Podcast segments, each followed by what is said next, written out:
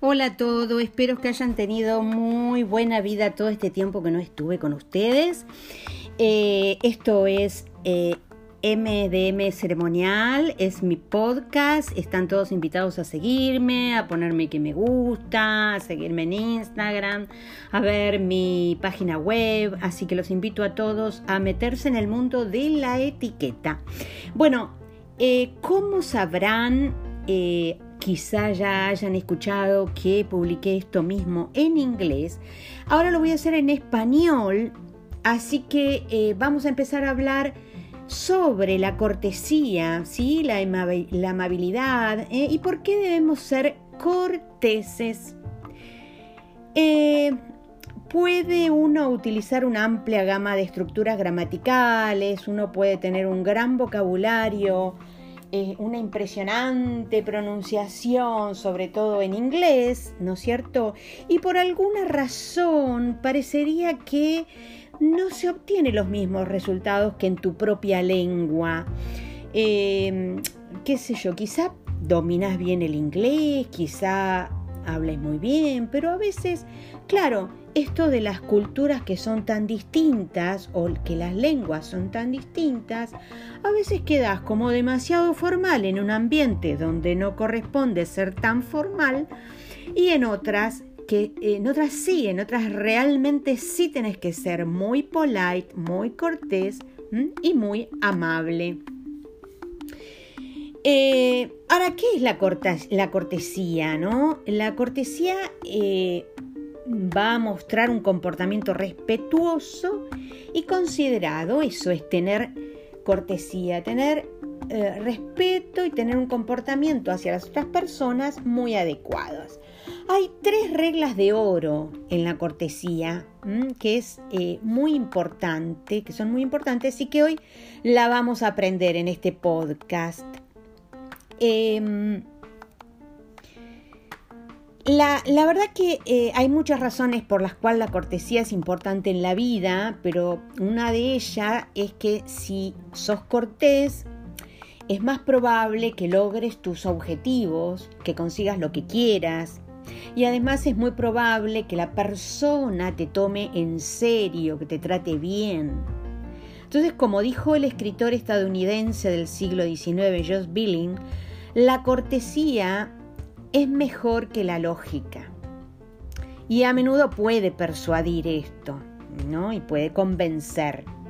Así que eh, creo que lo que quiso decir con esto es que si uno es más educado, la gente va a poder escuchar más, va a tomar mejor los argumentos, las ideas, las opiniones en serio. Inclusive puede el otro cambiar el comportamiento y hacer todo aquello que le gustaría que hicieran. Ahora bien, eh, aunque la cortesía se expresa de diferentes maneras en diferentes culturas, hay una teoría general de la cortesía que probablemente se puede aplicar a la mayoría de las otras culturas, aunque tal vez no a todas. Aquí están las tres reglas de oro de cortesía. El número, número uno, no impongas. Las personas tienen su propio espacio personal. Por lo tanto, no quieren que ese espacio personal sea invadido. No quieren ser presionados para hacer algo que realmente no quieren hacer. Quieren ser tratados como individuos. Si vos impones, estás invadiendo el espacio personal. Entonces tratás de hacer que hagan cosas que quizás ellos no quieran hacer. Entonces es posible que te rechacen. Es posible que no quieran tratar con vos y que no respetan que, eh, o no se sientan respetados, que no tampoco que te respeten a vos, ¿no? Entonces no van a responder de una manera positiva. Por lo tanto, no ordenes, no ordenes y así cumplimos con la regla número uno. La regla número dos es dar opciones. Cuando vos le pidas a alguien, dale opciones para que pueda rechazar o aceptar. ¿No? Entonces, la otra persona tiene la opción de hacer una cosa o la otra. Entonces te dice, bueno, lo siento, prefiero hacer otra cosa en vez de eso. Entonces, si tiene una sugerencia, eh, esto da a la persona la opción de aceptarla o de rechazarla. Y darles también la, opción de pensar, ¿no? Eh, de tener una sugerencia propia también. Entonces es muy importante brindar opciones a las personas para que no se sientan atrapadas. Regla número 3. Hace que la otra persona se sienta bien. Ahora bien, esto no significa que tengas que hacer que la gente se sienta lo más feliz del mundo, que vos seas responsable de su felicidad. No estoy diciendo eso. Simplemente significa o que que trates de agradar todo el tiempo. No, no estoy hablando de eso. Simplemente significa que la mayoría de la gente quiere sentirse positiva, tener el control de la situación, quiere saber eh, que vos la respetás, que respetás sus ideas, las opiniones, el estatus que tiene como individuo. Y entonces, ¿qué es lo que la mayoría, gente, la mayoría de la gente eh, realmente quiere en la vida eh, o, cómo quieren que las traten. En primer lugar, la mayoría de la gente quiere ser aceptada. Los niños, los adultos, todos. Quieren ser aceptados y respetados como personas inteligentes, maduras, exitosas y profesionales. Y también quieren ser tratados de forma justa. Quieren pensar que se los está tratando como ellos tratarían a otras personas o como derecho por derecho propio, ¿no es cierto? Y también quieren ser independientes, quieren ser libres para tomar sus propias decisiones. La capacidad de hacer eh, lo que quiere en la vida una persona, el libre albedrío, elegir lo que quiere hacer, es realmente importante para la mayoría de las personas.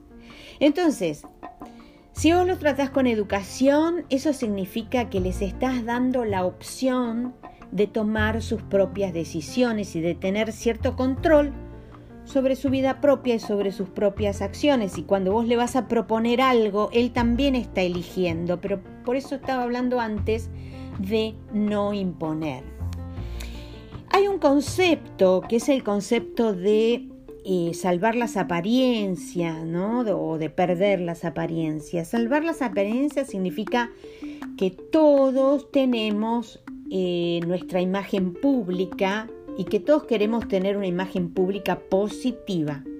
Entonces, todas las personas quieren que eh, se las vea como personas exitosas, inteligentes, hábiles.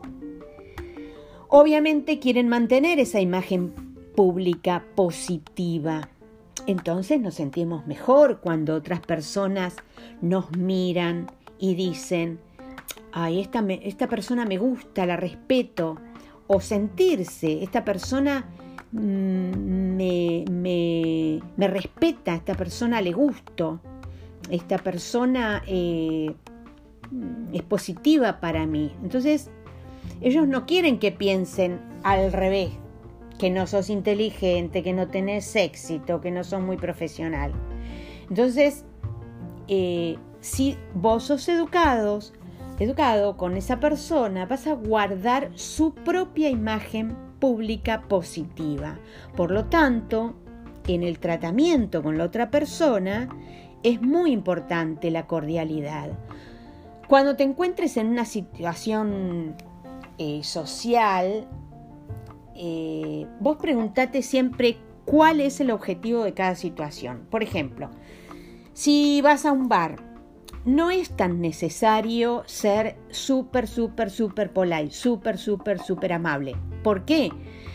Porque es un lugar informal, porque eh, vos eh, te vas a hacer, la persona se va a sentir un poco ridícula, la persona se va a sentir un poco, o sea, eh, vos vas a estar más amigable y más cercana a la persona si le decís, eh, ¿aceptás otra cerveza si estás en un bar?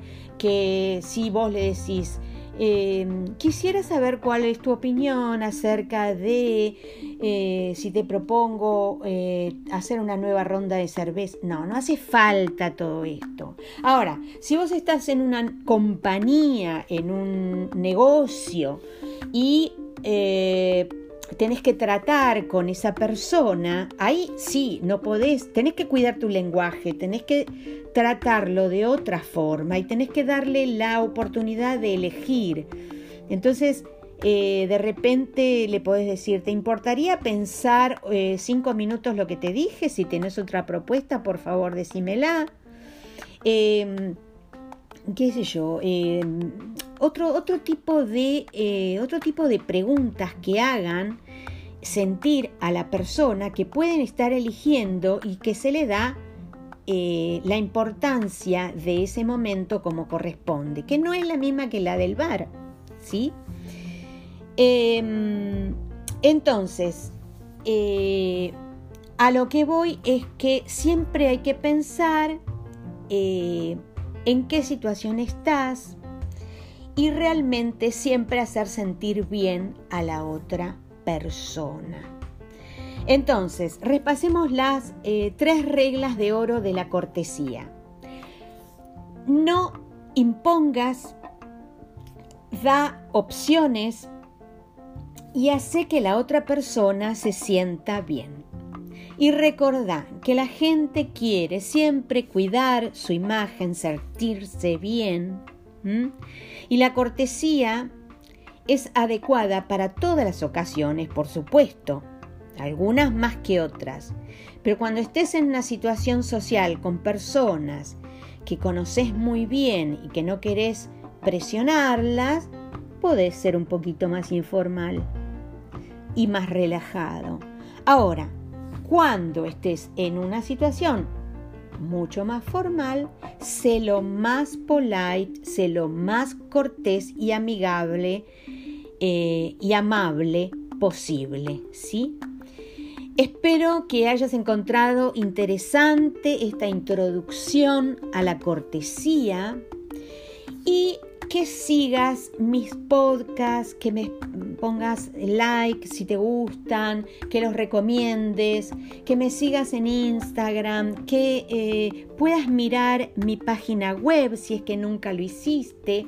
Todo tiene el mismo nombre, MDM Ceremonial.